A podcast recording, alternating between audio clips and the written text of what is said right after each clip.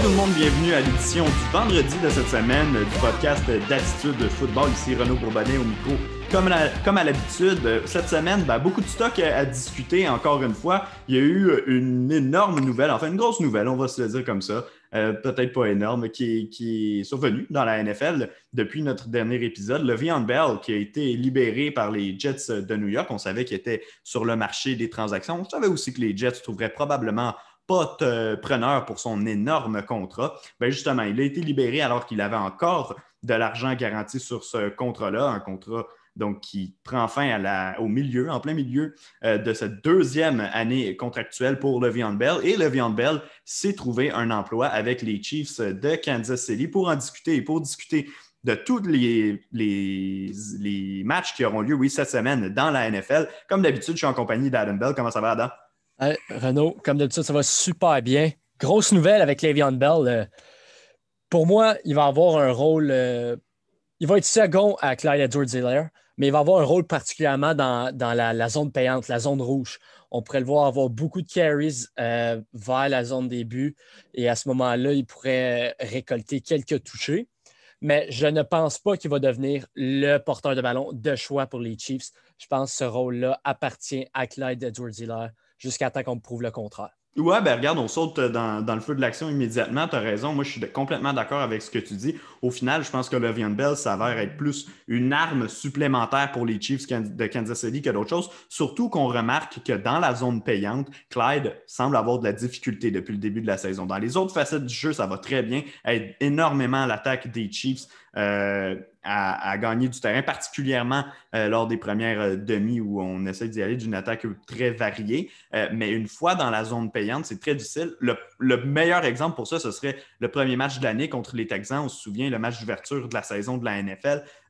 Clyde Edwards-Helaire qui avait été arrêté à trois fois plutôt qu'une, si je ne me trompe pas, le, trois ou quatre fois au total dans toute la rencontre à la porte début, à la ligne d'une seule verge. Et finalement, bon, on a réussi à, aller chercher un gars qui va peut-être pouvoir aider dans euh, ce genre de situation-là. Surtout que quand on y pense, Le'Veon Bell, puis je pense surtout à ses grosses années avec euh, les Steelers de Pittsburgh, c'est un joueur qui est très bon pour repérer ses trous dans la ligne offensive. On le voit souvent, il y a un style assez particulier où il s'arrêtait derrière euh, ses joueurs de ligne offensive pour repartir d'un coup dans le bon trou. Donc, justement, peut-être que c'est le genre de choses qui vont pouvoir l'aider avec les Chiefs. Si on parle un peu des Jets maintenant qui l'ont laissé partir, je pense qu'au final, les deux parties peuvent se reprocher des choses dans, tout ce mariage qui ne fonctionne pas. Mais il faut retenir une chose. Adam Gaze, l'entraîneur-chef, puis celui qui prend toutes les décisions visiblement chez les Jets, n'a jamais voulu de Le'Veon Bell comme porteur de ballon. D'ailleurs, euh, on a congédié le directeur gérant qui a fait son acquisition quelques semaines après que ce soit fait. Euh, Adam Gaze qui a dit ouvertement euh, avant même que Le'Veon Bell ait joué un match avec les Jets, que si c'était lui, il ne l'aurait pas mis sous contrat. C'est un mariage qui était destiné à échouer. Ah, 100% Dès la première semaine, c'était apparent. Puis dans les dernières semaines, là, euh, Le'Veon Bell commençait à, aimer des publications sur Twitter qui critiquaient le travail d'Adam Gase. C'est sûr ça allait venir à un terme d'ici au moins le, marché, euh, d'ici la, date limite des transactions. Puis finalement, les Jets ont, tout simplement décidé on va arrêter ça maintenant, ça ne vaut plus la peine de garder Bell dans notre organisation. Particulièrement que les Jets n'ont pas de grandes ambitions cette année, donc ça ne servait à rien de garder le gros contrat de Le'Veon euh, dans l'effectif sur la masse salariale des Jets. Donc au final, cette décision-là euh, arrange tous les partis impliqués. Ouais, écoutez, euh, tout le monde, je sais que dans le moment présentement, peut-être que vous entendez des voix en arrière-plan. C'est pas qu'il y a des fantômes ou qu'on est sur une autre fréquence radio parce que parce qu'on n'est pas diffusé à la radio. C'est que, comme vous savez, on est en zone rouge, zone de confinement. Moi et Adam, on fait ça par, euh, par, euh, par Zoom, donc le podcast. Mais il y a mes, colocs qui sont, en, qui sont en arrière, qui sont en train de, d'enregistrer aussi leur truc. Donc, euh, on va leur faire un petit salut, puis on va en profiter pour plugger leur podcast respectif, celui de Passion MLB avec Charles-Alexis Brisebois et celui de Alléoup 360 avec mon, bon ami Kevin euh, Vallée. Euh, si je poursuis la conversation sur Le'Veon Bell, il y avait d'autres équipes qui étaient impliquées dans la course pour faire son acquisition. Le matin hier, en fait, le matin avant qu'il annonce sa décision de rejoindre les Chiefs, les deux autres équipes qui étaient impliquées euh, dans les rumeurs, c'était les Bills de Buffalo et les Dolphins de Miami. Euh, comble de hasard ou non, ce sont les, trois prochaines équipes que les Jets de New York sont supposés affronter. Est-ce que c'est ce qui a motivé la décision de Le'Veon Bell? Étant donné le, caractère de l'individu puis l'historique qu'on lui connaît, je serais comme pas surpris que ça ait un lien ensemble. Sinon, je pense que pour lui, la destination était plus que logique avec les Chiefs de Kansas City. Oui, il aurait pu aider avec Buffalo. On sait que Devin Singletary connaît pas le meilleur début de saison euh, qu'on aurait pu imaginer euh, du côté euh, de Buffalo, mais quand même, si Le'Veon Bell, son but, c'est d'aller remporter un titre du championnat, et j'ose croire que c'est le cas parce qu'il a signé un contrat pour des peanuts, alors qu'il aurait pu signer probablement pour plus d'argent ailleurs. Et, et puis, donc c'est ça. Puis avec Miami, je ne vois pas non plus quel aurait été l'intérêt parce que ce n'est pas une équipe qui aspire à gagner. Donc je pense qu'on peut dire qu'il a pris la bonne décision, non, d'aller avec les Chiefs? Oui, certainement. la décision que tu parlais, qu'il y avait ces trois finalistes qui étaient les trois prochains adversaires des Jets, je pense que c'est plus une coïncidence qu'autre chose. Euh, la décision d'aller aux Chiefs, ça va lui permettre d'être dans une attaque explosive, un peu du style quand il, était avec les Steelers euh, il y a quelques années. Euh, c'est là qu'il a le mieux paru. Et ça pourrait, pour la prochaine saison morte, la prochaine période des agents libres, il pourrait obtenir un gros contrat et en plus avoir une bague du Super Bowl. C'est le scénario idéal pour Le'Veon Bell, puis honnêtement, c'est tant mieux pour lui. Ben, c'est ce que je crois aussi. Puis, euh, overall, pour l'attaque des Chiefs, ben, je l'ai dit au début, tu l'as mentionné aussi, c'est une arme de plus au final. Puis, si ça ne fonctionne pas, tu sais quoi, ça aura coûté quelques milliers de dollars. Euh, je sais que beaucoup de gens sont inquiets par rapport à l'attitude de Le'Veon Bell, le fait que ce soit un récalcitrant. Honnêtement, je pense que on a raison de lui porter cette réputation-là. Je crois quand même qu'il y a certains euh, degrés à prendre. Avec les Steelers, la chicane contractuelle était légitime selon moi. Les Steelers essayaient euh, d'abuser de ses services. On sait qu'ils portaient le ballon beaucoup plus de fois que n'importe quel joueur de la NFL, puis on essayait de l'accrocher sur des contrats d'un an, année après année. Donc, je peux comprendre ce qui s'est passé là. La dispute avec les Jets, je veux dire, tu n'as pas encore joué un match là-bas. Le coach dit qu'il n'a aucunement envie de t'avoir dans son équipe. Euh, moi aussi, j'aurais été un peu récalcitrant. Ceci étant dit, si Le'Veon Bell a vraiment des problèmes d'attitude, ce qu'il a peut-être, ce qui, ce, pourrait discuter, on sait qu'il y a eu des chicanes avec des coéquipiers. Je pense qu'une fois que tu arrives dans une formation comme les Chiefs de Kansas City, que Patrick Mahomes vient de voir, que Andy Reid vient de voir, je pense que tu te places là, comme gars. Je pense que tu, vas mettre tes problèmes euh, d'ego de côté là, pour, euh, dans le but de te concentrer à 100% sur le football. Oui, certainement. Puis, lui, sa mission, oui, c'est de, gagner un Super Bowl, mais c'est aussi de faire l'argent. Si, c'est la troisième équipe d'affilée qui a tout le temps des disputes ou qu'on pense qu'il a un mauvais caractère, ben ça, ça va impacter son contrat down the road. Donc, pour moi, c'est tout à son intérêt d'avoir euh, euh, d'être un bon joueur d'équipe pour au moins le restant de cette saison-ci. Bon, ben parfait. Ben, Ada, je te propose qu'on commence euh, notre tour d'horizon des matchs qui auront lieu ce week-end, justement avec le match qui va impliquer là, Bell et les Chiefs. C'est drôle, c'est contre les Bills, justement, euh, dont on parlait il y a quelques instants, avec lesquels euh, Bell aurait pu, Bell aurait pu se joindre. affrontement du lundi soir à 17h, c'est le match qui aurait dû être disputé hier, donc jeudi mais en raison du déplacement du match des Bills la semaine dernière au lundi, bon, ça fait en sorte qu'on ne pouvait pas disputer trois, deux matchs là, en l'espace de simplement quatre jours. Donc, on a décidé de repousser ça à lundi. On va encore une fois avoir un programme double à Monday Night Football.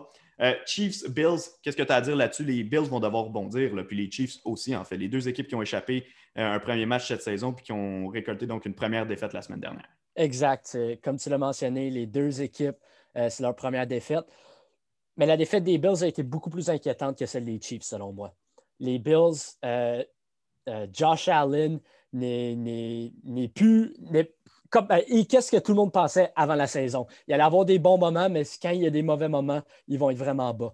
Euh, pour moi, je ne sais pas comment l'attaque des Bills pourra keep up avec l'attaque des Chiefs menée par Pat Mahomes. Le'Veon Bell ne sera, je ne pense pas qu'il va être de l'effectif parce qu'il y a comme un certain, je pense, cinq jours de transition à cause de la COVID-19.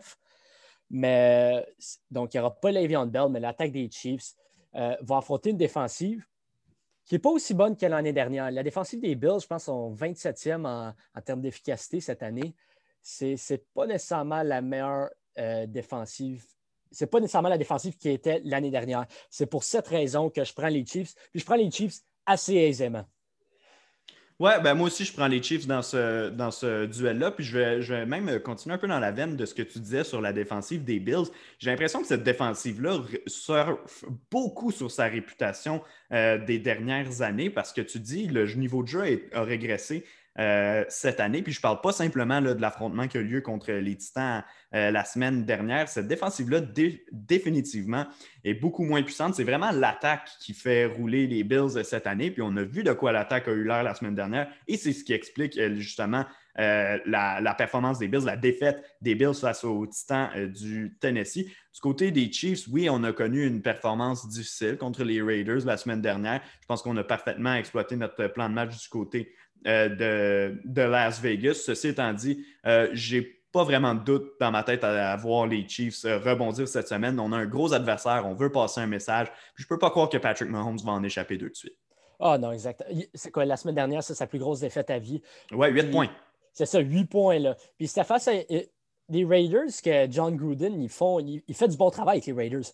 Mais même si Sean McDermott a une bonne équipe avec les Bills, je ne peux pas croire que les Chiefs vont échapper deux semaines d'affilée, une rencontre. Impossible. Non, je suis bien d'accord euh, avec toi là-dessus. Écoute, prochain match, on, enchaîne avec les matchs bon, à partir de ceux de 13 h qui vont être disputés euh, dimanche après-midi. Le premier, c'est celui qui va mettre aux prises les Texans de Houston aux Titans du Tennessee qui sont toujours invaincus, on le rappelle. Euh, du côté des Titans, la semaine dernière, on a peut-être eu notre victoire, en fait, assurément eu notre victoire la plus convaincante de la saison, celle contre les Bills. Moi, j'avais encore des doutes quant aux Titans jusqu'à ce moment-là. Euh, du côté de Houston, on a remporté finalement, finalement un premier match euh, la semaine dernière. Il était temps pour euh, Deshaun Watson et sa bande. Romero Crennel, qui est maintenant aux commandes de cette équipe-là, le plus vieil entraîneur-chef de l'histoire de toute la NFL, ben, c'est lui depuis maintenant une semaine, ben, deux semaines en fait, depuis qu'il a été mis en poste j'ai de la difficulté à voir les Titans échapper de ce match-là, mais d'un autre côté, les Texans sont une meilleure formation que ce que leur fiche laisse transparaître, même si je ne crois pas que ce soit une équipe top dans l'AFC. Euh, j'ai l'impression que sans les mettre favoris, j'ai l'impression que les Texans sont capables de donner un, euh, match au Titan là, dans, dimanche. Ben, en fait, euh, je pense que tu as lu dans mes pensées. J'ai un de ces feelings, un gut feeling, mm-hmm. que les Texans vont l'emporter. Je pense que les Titans dans les dernières semaines, ils ont, vécu beaucoup d'adversité, des hauts et des bas. C'est une montagne russe. Puis là, avec cette grosse victoire face aux Bills, je pense qu'on va, voir un certain relâchement de la part des Titans, ce qui pourrait donner à Houston euh, l'opportunité de comme, remettre leur, saison euh, sur pied, vraiment que Deshaun Watson puisse ouvrir la machine puis qu'il puisse, euh, un peu comme on l'a vu la semaine dernière, atteindre ses, cibles assez aisément. Moi, j'ai juste un feeling, tout ce qui est logique, mais tout ce qu'on a vu jusqu'à présent, ça nous dit, ben, c'est sûr, c'est clair que les Titans l'emportent. Mais j'ai un gut feeling que les Texans vont l'emporter. Je ne peux pas te dire pourquoi, c'est juste gut feeling. Ouais, ben écoute, j'aborde dans le même sens que toi. La semaine dernière, c'était la première victoire euh, de la saison où les Titans n'avaient pas besoin d'un botté en fin de match de Stephen Goskowski pour euh, l'emporter. Donc, puis euh, on a vu une contre-performance des Bills par-dessus tout, au-delà du fait que les Titans ont vraiment bien joué euh, dans ce match-là. Je suis d'accord avec toi, je pense que ça va être un match beaucoup plus serré que ce que les fiches des deux équipes peuvent nous montrer. Un match de division, moi je l'avais dit longtemps au début de saison, à chaque fois que les défaites s'accumulaient pour les Texans, cette équipe-là, peu importe à quel point elle se creuse un trou, si elle réussit à un moment donné à revenir vers le, chemin de la victoire, elle peut encore participer aux séries éliminatoires. À 0-4, c'est extrêmement difficile dans la NFL. Mais s'il y a une équipe qui peut le faire dans une division surtout qu'elle peut le faire, je pense que les Texans dans le sud de l'AFC euh, sont bien placés pour ça.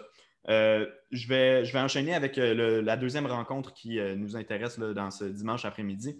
Les Ravens de Baltimore qui affrontent les Eagles de Philadelphie. Écoute, ce ne sera pas le match du siècle, on va s'entendre là-dessus. Les Ravens ont une formation de loin, loin supérieure à celle des Eagles, non seulement sur papier en termes de talent, mais aussi euh, dans le fait que les Eagles, un, jouent mal et sont énormément affectés euh, par les blessures. Moi, je ne serais pas surpris qu'à la mi-temps, ce match-là soit hors de portée des Eagles.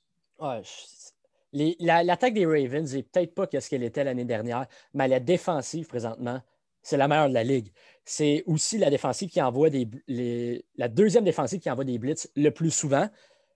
Puis considérant comment Carson Wentz joue cette année. C'est un des pires corps arrière quand il reçoit de la pression quand il, fait face à un blitz. Pour moi, la journée va être extrêmement longue pour les Eagles. Euh, comme tu le dis, à la mi-temps, ça se peut que ce match-là soit déjà terminé. Je ne serais pas surpris de voir un score style 35 à, 14. Euh, honnêtement, ce match-là, je l'écouterais seulement si j'avais des implications de fantasy, mais à part ça, zéro. bien d'accord avec toi. Puis les gens s'inquiètent, on dirait, peu à peu avec les performances de Lamar Jackson cette année. C'est pas aussi spectaculaire que l'an dernier. La première des choses, c'est que c'est vraiment, vraiment difficile de répéter euh, une saison de type MVP pour un joueur, surtout que c'était son breakout year l'an dernier à Lamar Jackson. Euh, les gens critiquent le fait qu'il n'y a pas de match de 300 verges par la passe, mais il faut dire que là, la semaine dernière, il était affecté par une blessure au bas du corps, une blessure à un genou, si je ne me trompe pas. avait disputé le match quand même, n'a pas nécessairement eu d'implication au sol, quelque chose comme trois verges sur deux courses, quelque chose comme ça. Donc, c'est sûr que si Lamar Jackson devient unidimensionnel dans le fait qu'il peut seulement passer, il va devenir beaucoup moins efficace. Mais même là, même depuis le début de la saison, trouve le moyen de gagner ses matchs. Il y a eu l'affrontement contre les Chiefs, mais c'est les Chiefs. Euh, moi, je ne suis pas du tout inquiet pour Lamar Jackson. Non, il n'est pas dans la course présentement pour le titre de MVP. Ça ne veut pas dire que les Ravens sont en mauvaise position. Euh, donc, pour moi, ça, c'est pas du tout une inquiétude. Je ne sais pas si tu avais quelque chose à dire sur euh, Lamar Jackson. Ben non, je, comme dans le même veine que toi. Je ne m'inquiète pas vraiment, mais c'est certainement pas. en ce moment, il n'est certainement pas au même niveau qu'un Pat Mahomes, qu'un Russell Wilson ou qu'un Aaron Rodgers. OK, parfait. Prochain euh, match, c'est un match qui implique deux équipes de la NFC, deux équipes qui ont des débuts de saison assez difficiles. Bon, les Falcons d'Atlanta, on le sait, ont congédié leur entraîneur-chef et directeur euh, général. On en a parlé dans un podcast précédent. Donc, un petit vent de nouveau qui va arriver euh, sur Atlanta. Euh, de l'autre côté, c'est les Vikings du Minnesota qui sont à 1-4, qui jouent mieux depuis quelques semaines. Ce n'est pas encore à point par contre. Qu'est-ce que tu entrevois pour cette rencontre-là? Est-ce que les Falcons, justement, avec leur grosse attaque aérienne, vont être capables de faire des ravages face aux Vikings? Certainement, je m'attends à ce que les troupes soient fouettées à Atlanta. Raheem Morris va peut-être venir euh, donner un peu d'énergie. Mais aussi de l'autre bord, je vois que les Vikings qui ont perdu un match crève-cœur face aux Seahawks. Mhm. Euh, pour moi aussi, les Vikings vont vouloir rebondir. Puis ils ont aussi la meilleure équipe, que ce soit offensivement ou défensivement. Même si l'attaque des Falcons est explosive, même, si, puis même si Todd Gurley joue bien en ce moment, elle n'a certainement pas le jeu au sol des Vikings. Malgré la perte de Dalvin Cook, euh, Madison est capable euh, de faire le boulot au sol. Moi, j'ai confiance en les Vikings cette semaine. Euh, c'est dommage à dire, mais les, les Falcons, j'ai l'impression qu'ils vont tomber à 0-6. Puis j'aime vraiment, j'aime vraiment les Falcons. C'est un match que je vais c'est sûrement le pire match que je vais regarder ce week-end. Il y a une victoire combinée, mais je suis presque garanti que je vais garder un œil sur ce match-là. Non, je suis d'accord avec toi. Moi aussi, je trouve ça intéressant de voir la progression, particulièrement chez les Vikings. Euh, chez les Falcons, il faut noter que Julio Jones, qui n'a pas disputé le match de la semaine dernière, va être de retour cette semaine. Ça va certainement aider euh, pour l'attaque aérienne des Falcons, surtout que les Vikings ont des difficultés euh, contre le, le jeu de passe. Euh, ceci étant dit, mais je suis complètement sur le même bateau toi. À tous les niveaux, j'ai l'impression que les Vikings euh, vont être meilleurs que les Falcons d'Atlanta dans ce match-là. Je m'attends à un match à haut pointage. Je m'attends à ce qu'il y ait beaucoup de touchés qui soient marqués de part et d'autre. Mais au final, j'ai l'impression que les Vikings du Minnesota vont être capables euh, de remporter cette rencontre-là. on a Browns versus Steelers. Peut-être le match, du moins un des matchs les plus intéressants de la semaine. Les deux équipes qui sont avec une fiche, qui ont une fiche, oui, présentement, de 4 et 1. Euh, donc, on va pouvoir euh, départager enfin euh, ces deux équipes-là. Ça fait longtemps qu'on attend qu'ils jouent un contre l'autre. Les Browns de Cleveland n'ont pas gagné à Pittsburgh depuis 2003, si je ne me trompe pas, si j'ai bien vu la stat, c'était 2003 ou 2004. Je suis pas mal sûr que c'était 2003. les Browns ont une nouvelle identité cette année qui s'appelle le jeu au sol. Euh, oui, Nick Chubb n'est pas là, mais on a vu la semaine dernière que Kerry Mont était capable de faire le travail, même s'il était seul. Je ne vois pas pourquoi on en doutait de toute façon. Il l'avait fait avec les Chiefs de Kansas City euh, par le passé. Est-ce que pour toi, il y a une véritable chance de voir les Browns gagner ce match-là? Ah, 100% Les Browns, c'est une bonne équipe cette année. 100% euh, il y a une véritable chance qu'ils vont l'emporter. Euh, l'attaque des Browns, c'est présentement, je pense, la quatrième en points marqués dans la NFL. Euh, c'est une attaque aérienne qui semble finalement avoir acquis un certain rythme, que Austin Hooper semble finalement être intégré. Odell, ça fait une coupe de bonne game d'affilée, Jarvis Landry et ainsi de suite. Ben, Mayfield, il limite les, les revirements. Puis, comme tu l'as mentionné, le jeu au sol est bien établi malgré la perte de Nick Chubb. Oui, ben exactement. Oui, excuse-moi, continue. Ah non, mais c'est ça. Mais pour moi, c'est où que ça va se décider? Ça va être quelle ligne offensive va être la meilleure face à la défensive adverse. Est-ce que c'est celle des Steelers face à, à Miles Garrett ou c'est la ligne offensive des Browns face à l'unité complète des Steelers? C'est pour cette raison que je prends les, les, Steelers de Pittsburgh pour l'emporter dans un match serré. Ouais, moi, je vais garder un œil, justement, tu as nommé Miles Garrett. Euh, si je ne me trompe pas, ça fait trois rencontres de suite que Miles Garrett provoque un échappé en, complétant un sac du corps. Donc, trois semaines de suite où il réussit euh, à créer un revirement, bon, qui n'a pas nécessairement été récupéré par Cleveland à chaque fois, mais quand même.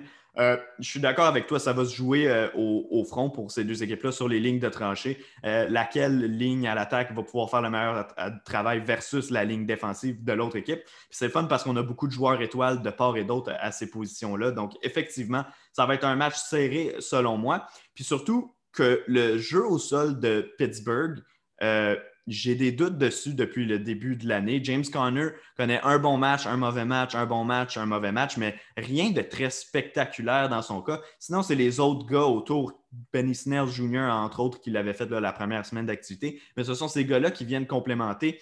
Euh, j'ai un peu peur de voir les Steelers le jour où il y a un après-midi ou un soir euh, que le jeu au sol ne fonctionnera pas. J'ai hâte de voir ce que Big Ben va être capable de faire par la passe parce qu'honnêtement, je ne suis pas inquiet que malgré la bonne défensive des Steelers, les joueurs, les playmakers euh, des Browns vont réussir à trouver le moyen de marquer quelques points dans cette euh, rencontre-là. Donc, bon match. assurément un match que je vais, que je vais avoir une de mes télévisions dessus dimanche après-midi.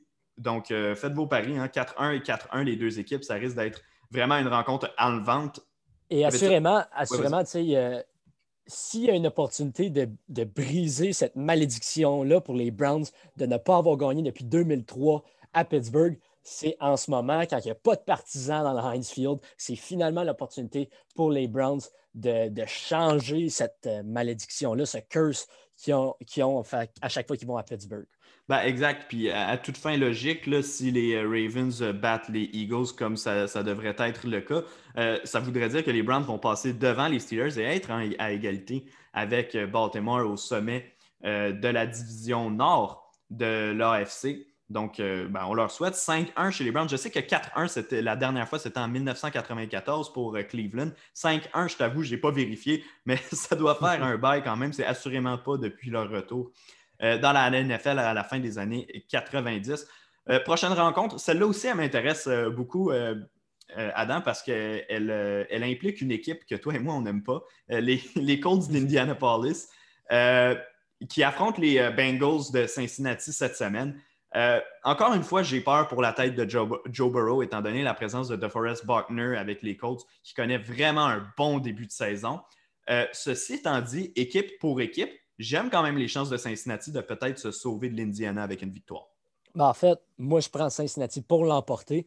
Euh, simplement parce que même si Joe Burrow va avoir de la pression sur lui, il a été capable de mettre des points euh, sur le tableau. Oui, peut-être pas la semaine dernière face aux Ravens, mais les autres semaines, il a été capable de mettre un certain nombre de points euh, respectables. Puis je ne pense pas qu'une offense, une attaque menée par Philip Rivers est capable de keep up avec Joe Burrow et euh, les Tyler Boyd, Joe Mixon, T. Higgins, puis AJ Green à une certaine limite. je ne pense pas que l'attaque des Colts va être capable de keep up avec celle des Bengals. Non, puis surtout que Philip Rivers avait commencé la saison, toi et moi, on était on voyait pas ça d'un très bon oeil, mais on pouvait dire que ses premières performances étaient correctes, n'étaient pas mauvaises. Euh, la semaine dernière, ça a été catastrophique pour lui. Les revirements, ça n'avait aucun bon sens. Les mauvaises décisions, euh, une passe euh, qui est incomplète qui s'est transformée en, intentional grounding, le mot français m'échappe, qui s'est donc transformé en toucher de sûreté étant donné qu'il n'avait aucune pression dans la zone début. Le, le pick six, probablement le plus facile de l'histoire qui a été réalisé par justement les Browns dont on a parlé tantôt. Moi aussi, j'ai l'impression que je vais prendre les Cincinnati dans ce match-là. Euh, j'aime la fougue de Burrow, j'aime ce qu'il démontre, même si la semaine dernière, oui, ça a été plus difficile d'affronter les Ravens, qui sont une des meilleures, sinon la meilleure équipe euh, de toute la NFL. Euh, donc, oui, je vais prendre comme toi Joe Burrow et les Bengals pour l'emporter dans ce match-là. Je pense qu'on va réussir encore une fois, on l'avait fait il y a deux semaines, mais à imposer un jeu au sol du côté de Cincinnati.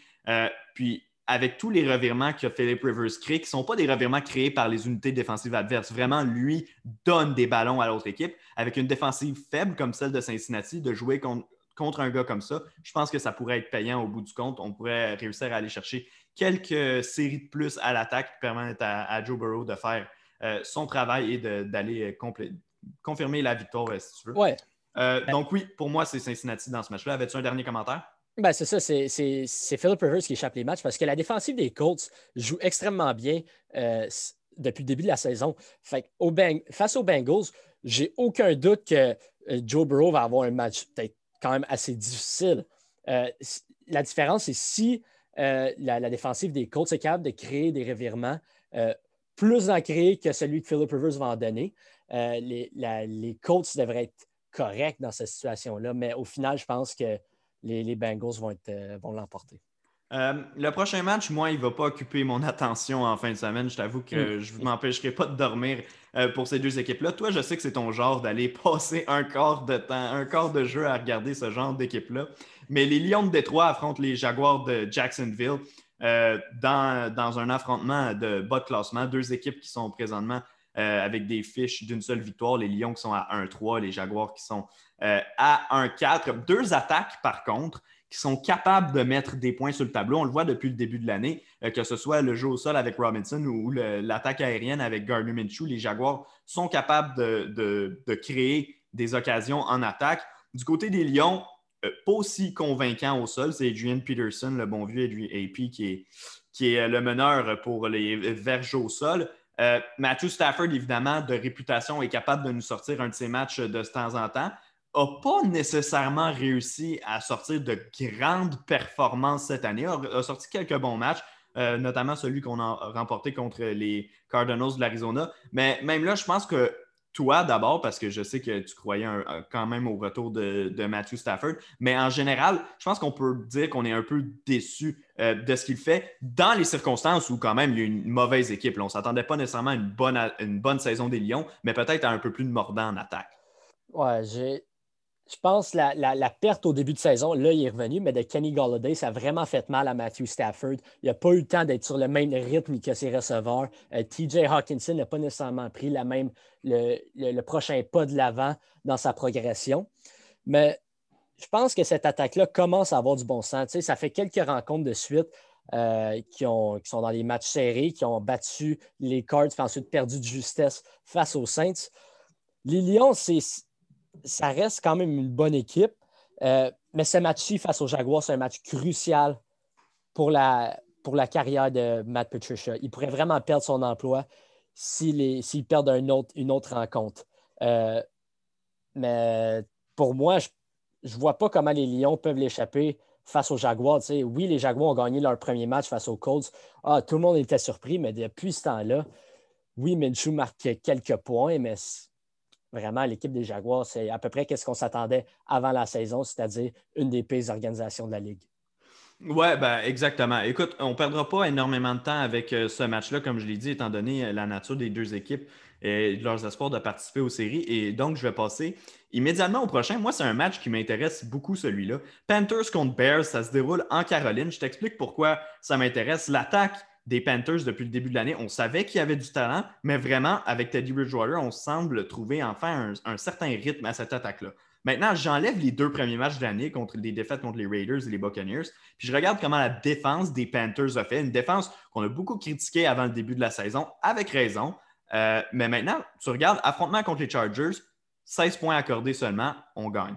Contre les Cardinals, qui sont une belle, une belle euh, unité offensive, euh, on alloue seulement 21 points, on l'emporte. On a créé trois. en fait, Kyler Murray a été victime de trois interceptions dans ce match-là. La semaine dernière, on accorde seulement 16 points à l'attaque des Falcons d'Atlanta, qui, oui, les Falcons sont mauvais, mais leur attaque aérienne, elle fait le travail d'habitude. Je comprends que Julio Jones n'était pas là, mais Calvin Ridley était en pleine forme. et Todd Gurley a connu probablement, en fait, assurément son meilleur match depuis le début de la saison ou depuis qu'il porte l'uniforme des Falcons, en fait. Euh, donc, Bears contre Panthers, considérant que les Bears n'ont pas une très bonne attaque euh, et donc que ça ne pourra pas faire extrêmement peur à la défense euh, des Panthers, je me demande justement, est-ce que les Panthers peuvent, malgré leur fiche, ben, une fiche de 3-2 quand même, mais est-ce qu'ils peuvent aller battre les Bears de Chicago qui sont 4-1? Pour moi, la plus faible équipe à 4-1 depuis le début de l'année. Ah, je pense que tu as touché à tous mes points que je voulais dire. C'est exactement ça. Puis pour moi, oui, les Panthers, selon moi, ils vont l'emporter. Euh, je pense que l'attaque euh, l'attaque de Joe Brady avec Teddy Bridgewater, il est dans un bon rythme. C'est un des corps arrière assez efficaces. je pense qu'il va être capable de dégainer avant que la pression euh, arrive sur lui. oui, il faudra contrôler un certain. Ouais, en fait, c'est impossible de contrôler Khalil Mack, mais mm. si on est capable de le neutraliser juste un peu, de le ralentir, ça va permettre à, Teddy Bridgewater de juste faire ces petites passes-là, un peu à la, Drew Brees, des petites passes pas nécessairement profondes de moins de 20 verges. Puis à un moment donné, euh, plus tard dans la journée, il lance la bombe à Robbie Anderson, touché. Moi, je pense que les Panthers vont être capables de l'emporter. Leur défensive est meilleure qu'on le pensait. Ils ont juste alloué 16 points aux Falcons. Ils ont été bons, mais ils ont aussi été chanceux. Matt Ryan a manqué plusieurs opportunités, notamment une passe dans la zone début à euh, Hayden Hurst, puis plus tard dans la rencontre à Calvin Ridley. Mais la défensive est certainement, meilleure que ce qu'on le pensait. C'est pour cette raison-là, combiné avec l'attaque euh, explosive des Panthers, que je pense qu'ils vont l'emporter et livrer une deuxième défaite aux Bears. Bon, ben, on s'entend sur euh, celle-là, donc il n'y aura pas de problème. Euh, go Panthers euh, dans cette rencontre. oh, dans les matchs qui ne marqueront pas l'histoire de la NFL, le prochain est très haut sur la liste. L'équipe de Washington, 1-4, qui affronte les pauvres Giants de New York à 0-5. Ça se passe à MetLife Stadium, encore une fois dimanche, sur le coup de 13 heures. Je suis à court de questions pour cette ce match-là. Il m'intéresse tellement pas. Euh, Kyle Allen devrait être de retour en poste, euh, au poste de corps pour euh, l'équipe de Washington. les Giants, honnêtement, pour, être franc avec toi, à part leur match prime time qu'ils ont disputé en début de, saison, je n'ai pas regardé grand-chose des Giants. Évidemment, la semaine dernière, j'ai surveillé le match contre les Cowboys où ils ont inscrit quand même 34 points. Il faut dire qu'il y avait des touchés, ben, il y avait notamment un touché défensif dans cette rencontre-là. Mais est-ce que l'attaque des Giants semble prendre du rythme si on se fie aux autres performances des autres semaines?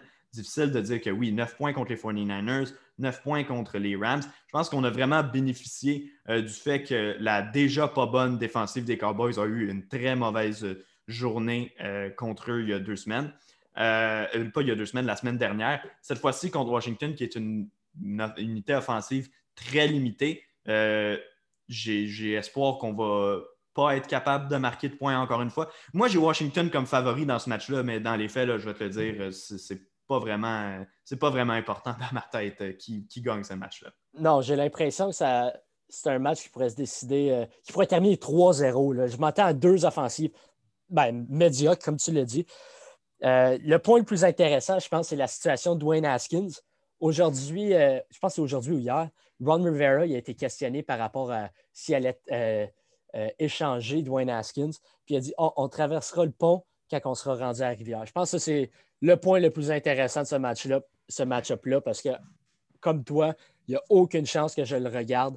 Euh, puis selon, selon moi aussi, je pense que la, ligue défensive ou la défense, l'unité défensive des, de l'équipe de Washington va être capable de créer un revirement qui va donner peut-être un placement à Washington pour la victoire. Ouais, écoute, je suis intéressé parce que tu as dit sur Dwayne Haskins, on sait, était le partant depuis le début de l'année. Euh, la semaine dernière, a été confiné au poste de troisième quart et là, finalement, n'avait même pas été habillé parce qu'il était, ouverture des guillemets, malade, fermeture des guillemets. Euh, ceci étant dit, comme toi, j'ai élevé un sourcil quand Ron Rivera a dit qu'il allait euh, traverser le pont une fois arrivé à la rivière. parce que quand on questionne un dirigeant d'équipe à savoir s'il considère échanger son joueur, tant que la réponse n'est pas un non clair et ferme, ça veut dire que la réponse est oui, il y a une possibilité qu'on tout de suite euh, décide de, passer l'éponge sur Dwayne Haskins. Puis je vais être honnête avec toi, je ne suis pas un fan fini de Dwayne Haskins. Je ne pense pas non plus que ce soit le sauveur euh, de l'équipe de Washington. Mais tu regardes des gars ailleurs comme euh, Sam Darnold, que j'aime beaucoup mieux que lui, et euh, par exemple, ben, celui qui va affronter cette semaine, un Daniel Jones, c'est des gars qui ont eu beaucoup plus d'opportunités que lui. Euh, je comprends que Dwayne Haskins ne jouait pas nécessairement des bons matchs, mais il a une mauvaise ligne à l'attaque, a aucun jeu au sol pour l'appuyer, puis a un seul receveur digne de ce nom dans son équipe. Donc, je trouve qu'on est très sévère envers un joueur qui, au final, est mis dans une situation absolument ridicule à Washington. Ah oui, exactement. Il n'y a pas la situation. Je pense que pratiquement n'importe quel QB, à l'exception de 2-3, c'est tout, tout, horrible. Peu importe qui tu mets derrière le centre, c'est. vraiment dommage pour Dwayne Haskins. Je ne sais pas si derrière, comme derrière le rideau, il y a peut-être euh, euh, une mauvaise attitude ou il n'est pas, pas vraiment à son affaire. J'ose croire qu'il y a autre chose. J'ose croire qu'il y a autre chose. Je pense que tous les coaching staff ont eu de la misère avec, euh, avec Dwayne Haskins à, Washington. Donc, c'est. Puis même au, jour 1, on savait que Ron Rivera n'avait jamais été un fan de Dwayne Haskins, un peu comme Adam Gase ne l'était pas de Le'Veon Bell, pour de différentes raisons. Là, mais Dwayne Haskins n'aura jamais eu une réelle, chance à, Washington, puis je pense pas qu'il va en avoir une peut-être nulle part autre dans la NFL. C'est vraiment dommage pour lui. Ouais. Euh, écoute, Broncos Patriots, euh, un match qui devait être disputé la semaine dernière. Euh, un match qui, au final, n'a pas été joué en raison de la COVID-19 et un match qui, encore une fois, pourrait ne pas être disputé mm. si les problèmes de COVID ne se règlent pas chez les Patriots de la Nouvelle-Angleterre. On va quand même parler de la rencontre comme si elle avait lieu, Adam, si tu le veux bien, parce que sinon, sinon ça va se faire assez vite. écoute, un match-up Broncos-Patriots, tu, tu m'aurais dit ça il y a 5, 6, 7 ans. J'aurais été extrêmement excité. Cette année, hein, un peu moins. Euh, Cam Newton devrait, à toute fin pratique, si le match a lieu, être en mesure de participer à la rencontre. A repris d'ailleurs l'entraînement avec les Patriots. Mais disons que de l'autre côté, l'équipe des Broncos n'est pas du tout de calibre pour rivaliser avec euh, les Patriots. Ouais, je pense Drew Luck et Noah Fant, c'est deux cas incertains. C'est sûr que s'ils participent à la rencontre, ça, ça risque d'être plus intéressant. Mais même là, je pense que la défensive des Patriots doit être capable de neutraliser euh, que ce soit Jerry Judy, Tim Patrick ou Noah Fant s'il est habillé. Donc, c'est. Je suis vraiment pas inquiet pour, les, pour mes Patriots. Je ne suis vraiment pas inquiet. Euh, le Cam Newton va être de retour. Je ne m'attends pas à ce que la, défense des Broncos soit capable de l'arrêter. Je pense que ça va être un match où le temps de possession des, euh, Patriots euh, va être très élevé. Ils vont, ils vont beaucoup courir le ballon. Et au final, je, m'attends à un match, pas nécessairement de haut pointage, mais un match comme les Patriots qui remportent 24-10 dans ces eaux-là. Oui, effectivement. Ben, comme on le dit, là, je ne pense pas que les Patriots vont avoir énormément de difficultés euh, dans ce match-là. Je comprends qu'on a des blessés au, poste de porteur de ballon, mais je veux dire, euh, en Nouvelle-Angleterre, on en sort un de notre poche à toutes les semaines, puis on est hmm. capable de le faire produire. Surtout que Cam Newton va être là cette semaine. Euh, donc, non, effectivement, je veux dire comme toi, les Broncos n'ont aucune chance, selon moi, que, que Drew Locke soit en uniforme ou non. Ça va être une victoire des Patriots. le prochain match, ben, si on vient de parler de ton équipe, on va parler de la mienne maintenant. Les Dolphins de Miami qui accueillent les Jets de New York. Euh, probablement, je vais même dire assurément, la pire équipe de la NFL présentement. Euh, on sait déjà la controverse qu'il y a eu autour de Le'Veon Bell parce qu'on en a parlé depuis euh, le début du podcast, mais Adam Gates qui est encore en poste jusqu'au moment où on se parle. je vais être honnête avec toi, je n'ai pas souvent dit ça de mes Dolphins depuis que je prends pour eux en 2008 mais j'ai vraiment de la difficulté à les voir échapper ce match-là. Surtout qu'on a extrêmement bien performé la semaine dernière contre les 49ers. Oui, les Niners ont joué un très mauvais match de leur côté, mais quand même, les Dolphins qui ont réussi à inscrire 43 points, ça ne s'est pas fait souvent au cours des 12 dernières saisons euh, dans le sud de la Floride, ça je peux te le garantir. Euh, cette fois-ci encore, j'ai de la difficulté à ne pas voir comment simplement l'alignement de Miami, qui est plus talentueux que celui des Jets, pour moi, c'est la seule analyse que j'ai à faire parce qu'au final, il n'y a, aucun joueur chez les Jets qui va être capable d'arrêter euh, Ryan Fitzpatrick et l'attaque des Dolphins. Puis même si la défensive des Dolphins n'est pas exceptionnelle, ben, il n'y a personne à, contenir réellement du côté des Jets. à la position de playmaker, euh, c'est très ordinaire. Jameson Crowder, qui est le seul joueur qui est capable de se démarquer au niveau des receveurs, ça, c'est quand il est en uniforme parce qu'on sait que c'est un abonné à la liste des blessés. Euh, donc, je pense que tu, vas aborder dans le même sens que moi pour ce match-là. Ben non. Joe Flacco est invaincu en carrière face aux Dolphins. Je m'attends à ce qu'il. Oh! Ben non, je te niaise. Ben oui, c'est vrai qu'il est invaincu, mais oui. Ben non, je pense que les Dolphins vont l'emporter. C'est ça, ça s'arrête là. Les Dolphins, je pense pas qu'ils vont marquer 43 points comme qu'ils l'ont fait la semaine dernière face aux Niners, mais je m'attends à une victoire assez facile de la part des Dolphins. Ouais, ben voilà, puis regarde, on le mentionnait du manque de, playmaker du côté des Jets, mais même, même Sam Darnold va être absent pour une deuxième semaine de suite, comme tu as dit, c'est Joe Flacco qui prend le départ. Euh, puis je, vais te dire, c'est vrai que quand tu mentionnes le fait que Joe Flacco euh, jamais perdu contre les Dolphins, mais si tu vois, je me rappelle des bonnes années des Ravens, euh, le nombre de fois où les Dolphins sont passés à une victoire de faire les séries éliminatoires, puis tu regardes dans leur schedule le nombre de matchs qu'ils ont perdus contre les Ravens de Baltimore, qui croisaient pratiquement à chaque année parce que c'était les années où les Steelers et les Bengals étaient très forts. Donc, des fois, les Ravens participaient aux séries avec une, avec une troisième place dans le nord de l'AFC. Donc, les Dolphins étaient euh, très souvent euh, confrontés à eux dans la saison régulière. Mais bon, comme on dit, ça devrait être un match facile pour mon équipe, les Dolphins, qui devrait donc revenir à la barre de 500 pour une première fois cette saison. Du côté des Jets, on est à 0,5 présentement. On risque de tomber à 0,6. Puis tantôt, on parlait des Giants qui sont également à 0,5 et pourraient tomber à 0,6. Ça ferait une fiche combinée de 0,12 pour New York. Euh, donc, honnêtement, je ne sais pas si ça s'est déjà vu. Je suis pas mal certain que ça s'est jamais vu auparavant, euh, mais c'est assez cocasse euh, comme anecdote. Est-ce qu'Adam Gase perd son emploi après la rencontre? Ah, je le souhaite à toute l'organisation des Jets. Honnêtement, ça n'a pas vraiment de bon sens, tous les problèmes qu'il y a là-bas. Je ne comprends pas qu'est-ce qu'on fait à s'entêter à continuer de lui donner l'emploi avec les Jets de New York. Mais bon, ça, c'est leur décision qui leur appartient. Ils pensent que c'est un génie stratège offensif. Ben, on verra euh, ce qui va se passer cette semaine par rapport à ça. Le prochain match, euh, c'est un qui est disputé à 16h25 dimanche. Euh, tantôt, je parlais d'un affrontement très intéressant entre les Browns et les Steelers. On a peut-être là un autre des matchs de premier tiers de ce week-end. Packers de Green Bay et Aaron Rodgers qui visitent les Buccaneers de Tampa Bay de Tom Brady. Qu'est-ce que tu penses de cette rencontre? Mais Tom Brady a marqué juste 19 points face aux, Bears la semaine dernière. C'est pas le style de joueur. En fait, c'est pas le joueur qui perd deux matchs d'affilée. C'est un gars extrêmement motivé. Ben, tout le monde le sait comment Tom Brady est. Mais les Packers, selon moi, présentement, c'est la meilleure équipe dans la NFL. Je pense que Devante Adams revient cette semaine, si je ne me trompe pas. Si c'est bel et bien le cas, Aaron Rodgers a finalement une réelle arme euh, dans le jeu aérien. Honnêtement, je pense que Brady perd deux semaines d'affilée et que les, Packers demeurent invaincus.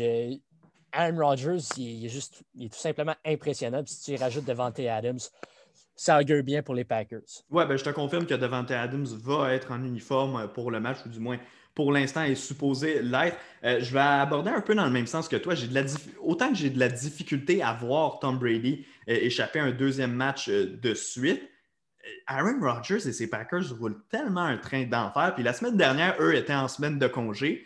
Et malgré ça, on réussi, à profiter du fait que les Chiefs euh, sont tombés au combat. Puis on peut peut-être même dire que les Bills sont euh, tombés au combat, même si selon moi, le Buffalo était une moins bonne équipe euh, que Green Bay. Mais bref, c'est un peu ça qui leur a fait profiter euh, qui, a fait en sorte qu'ils ont pu euh, en profiter pour euh, monter au premier rang. D'ailleurs, dans l'état des forces, le Power Rankings qu'Emeric Malo nous fait à chaque semaine sur les sites web d'Attitude Football, c'est l'équipe qui l'a classé en première position. Puis si je faisais un tour de la ligue, ce que j'ai fait d'ailleurs pour regarder les Power Rankings des experts un peu partout au travers de la NFL, ben, c'est souvent ce qui revient. les Packers au premier rang.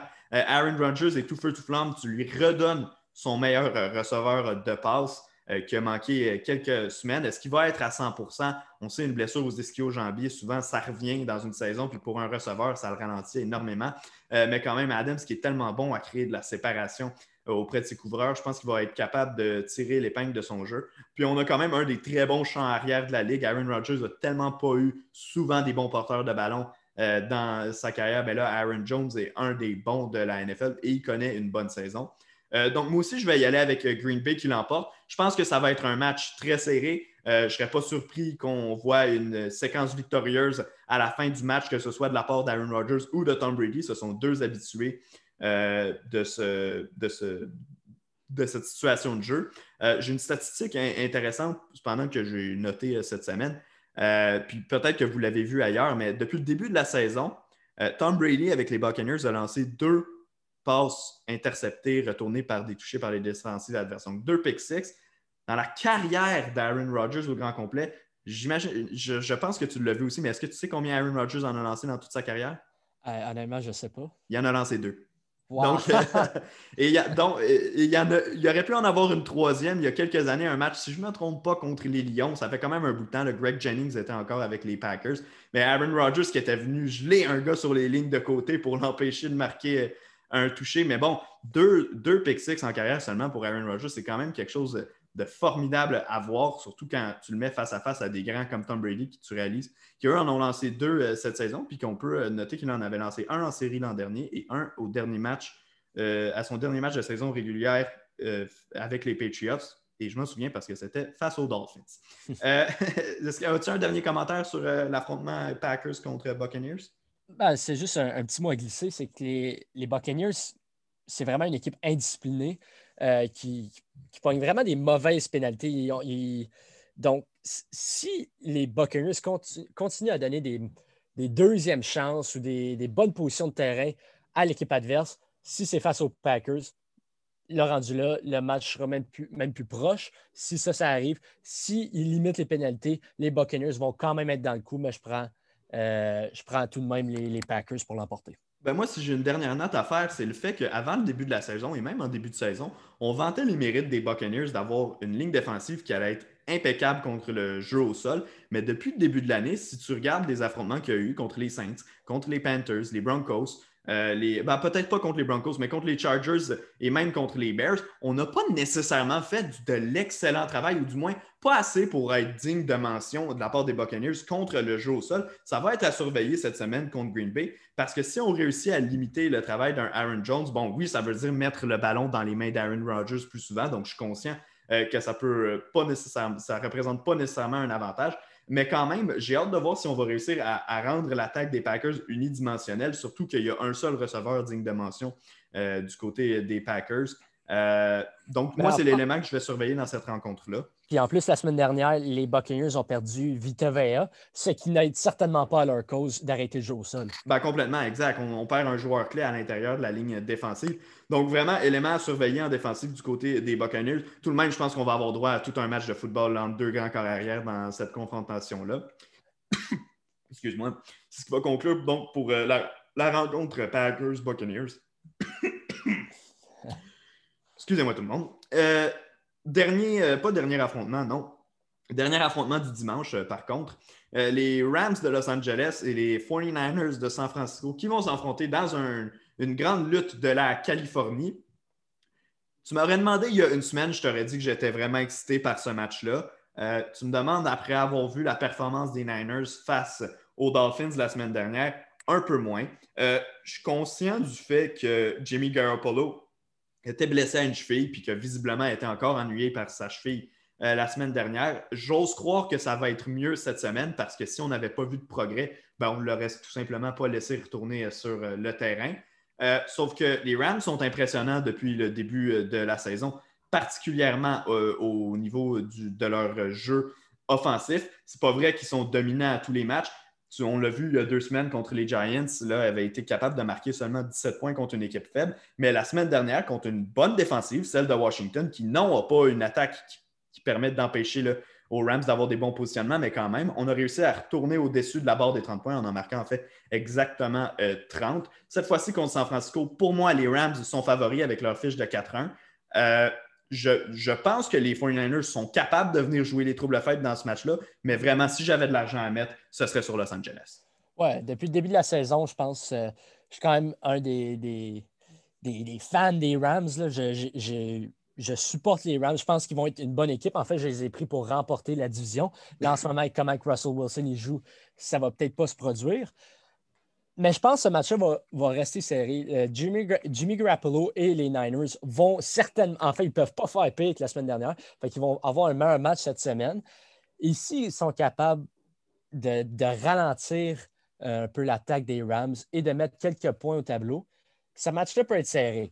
Mais au final, un peu comme, comme tu disais, je pense Robert Woods, Cooper Cup, Tyler Higby, euh, Gerald Everett, même Van Jefferson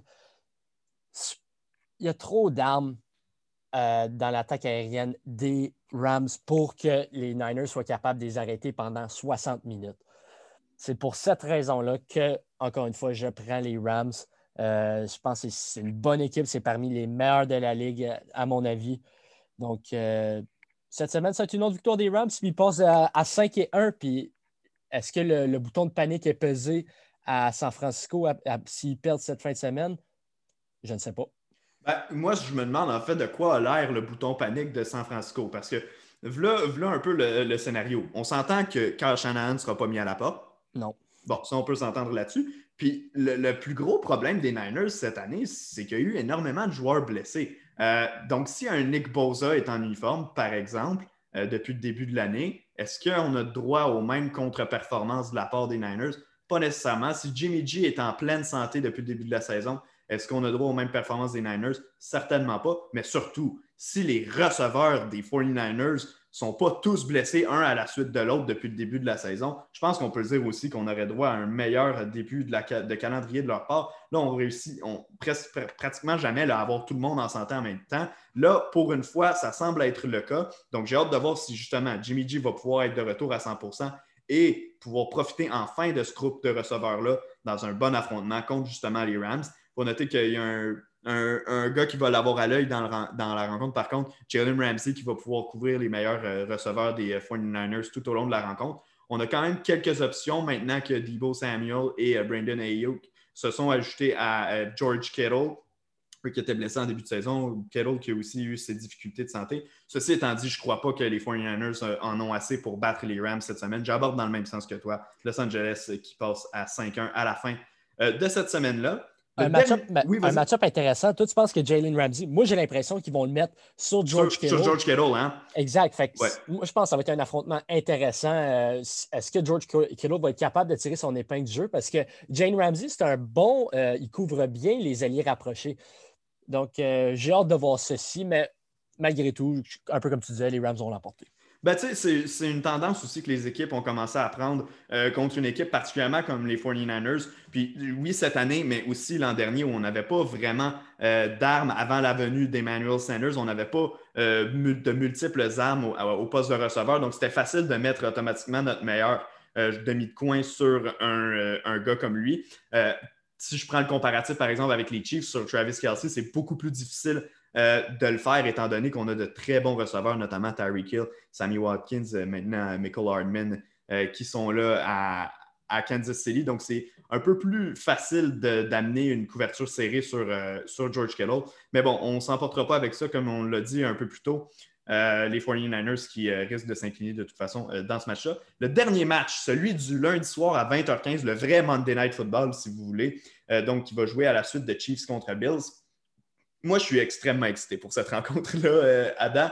Euh, je m'explique. L'attaque des Cowboys avec Andy Dalton au poste de corps, on en a parlé lors du dernier podcast ensemble. Moi, j'ai écrit un texte hier soir sur le sujet qui est disponible sur le site web d'Aléou. Euh, pas d'Aléou, voyons. Ça, c'est une plug au basketball. Sur le site d'Attitude Football.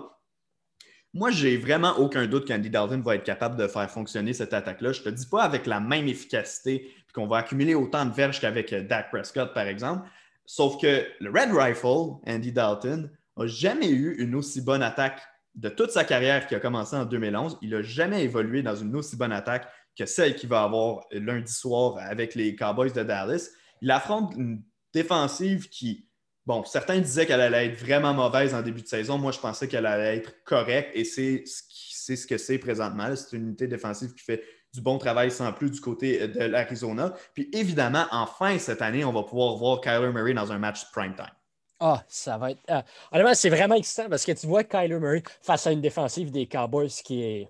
Quoi? Ben, tout simplement euh, horrible. Elle, a accordé quoi? Elle a, laissé Daniel Jones connaître un gros match.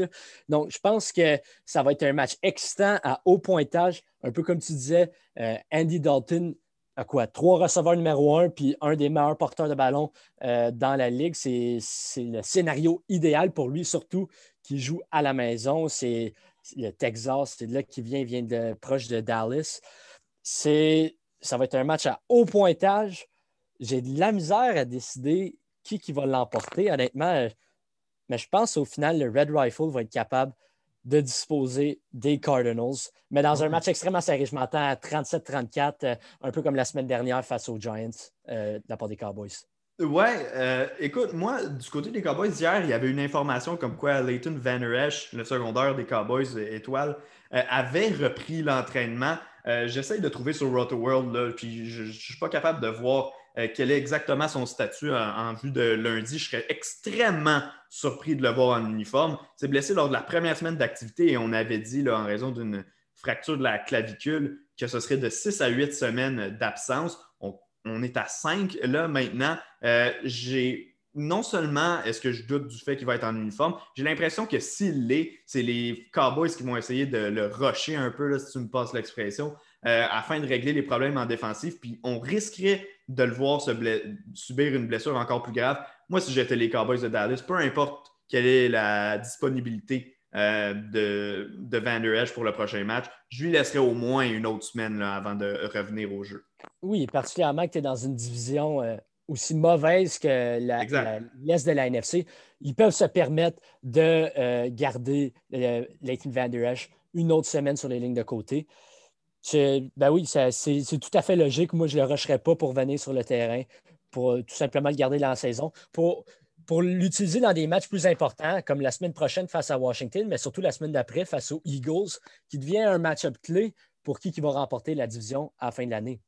Ben, e, exactement. Puis, si tu regardes, ben, tu viens de mentionner qu'on affronte les, ben, les, les, Cowboys affrontent les euh, Eagles la semaine prochaine. Mais si tu regardes, les Cowboys. Euh, dans deux semaines, oui. Bon, mais si tu regardes depuis le début du calendrier euh, régulier, les Cowboys ont, joué un seul de leurs six matchs de division. C'était la semaine dernière, justement, contre euh, les Giants de New York. Donc, les matchs les plus importants pour eux, considérant qu'on a une division extrêmement faible, les matchs les plus importants pour eux sont dans l'avenir pour les Cowboys. Donc, je ne te dis pas qu'il n'y a pas d'importance de gagner ce match-là contre les Cardinals, même que j'aime beaucoup les chances des Cowboys de le faire.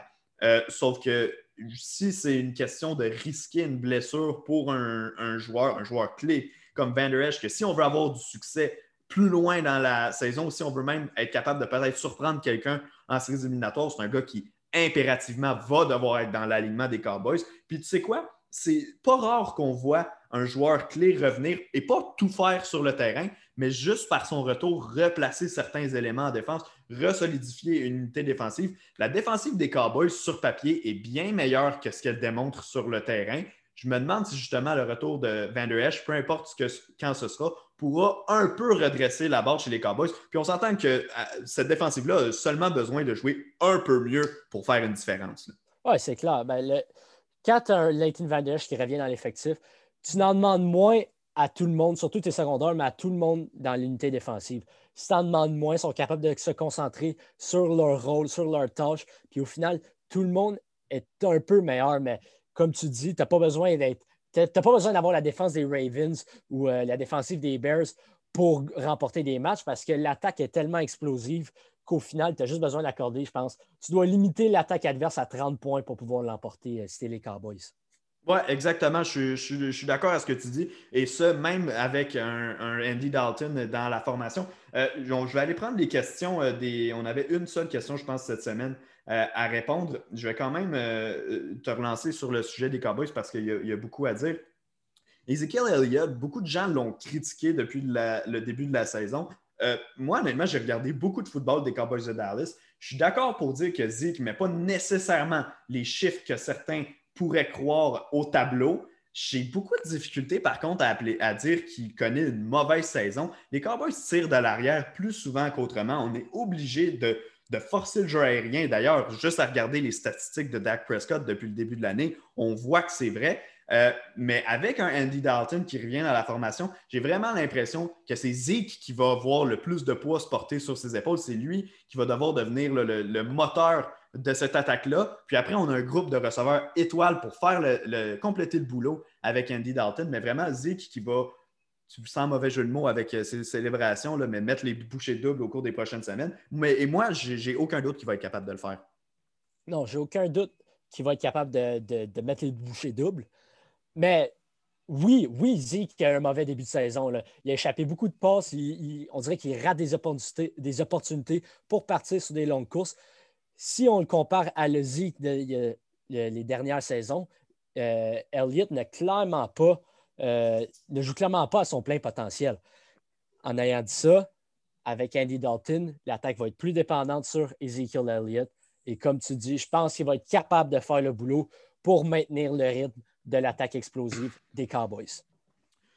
Euh, merci Adam. Euh, j'ai trouvé la fameuse question dont, euh, dont je te parlais. Donc, c'est la seule qu'on a reçue cette semaine. D'ailleurs, je vous invite chaque semaine à nous envoyer vos questions la veille des, des, enregistrements des podcasts, donc qui sont les mardis et vendredis. On va faire une publication dans la communauté Football Québec que je vous invite à joindre sur Facebook, dans laquelle vous allez pouvoir poser vos questions. Si vous ne trouvez pas la publication, écrivez-nous sur la page d'Attitude Football, écrivez j'ai une question pour le podcast, écrivez-nous votre question, on va la prendre en note, puis on va y répondre euh, euh, dans, les épisodes qui vont suivre, donc à l'épisode qui va suivre euh, votre questionnement. Jérémy nous demande, puis c'est une question sur une équipe qui ne joue pas cette semaine, les Seahawks de Seattle. et, je, trouve que c'est une question vraiment intéressante, puis je pense qu'elle s'adresse surtout à, toi, Adam, parce que c'est toi qui avais fait le point en début d'année.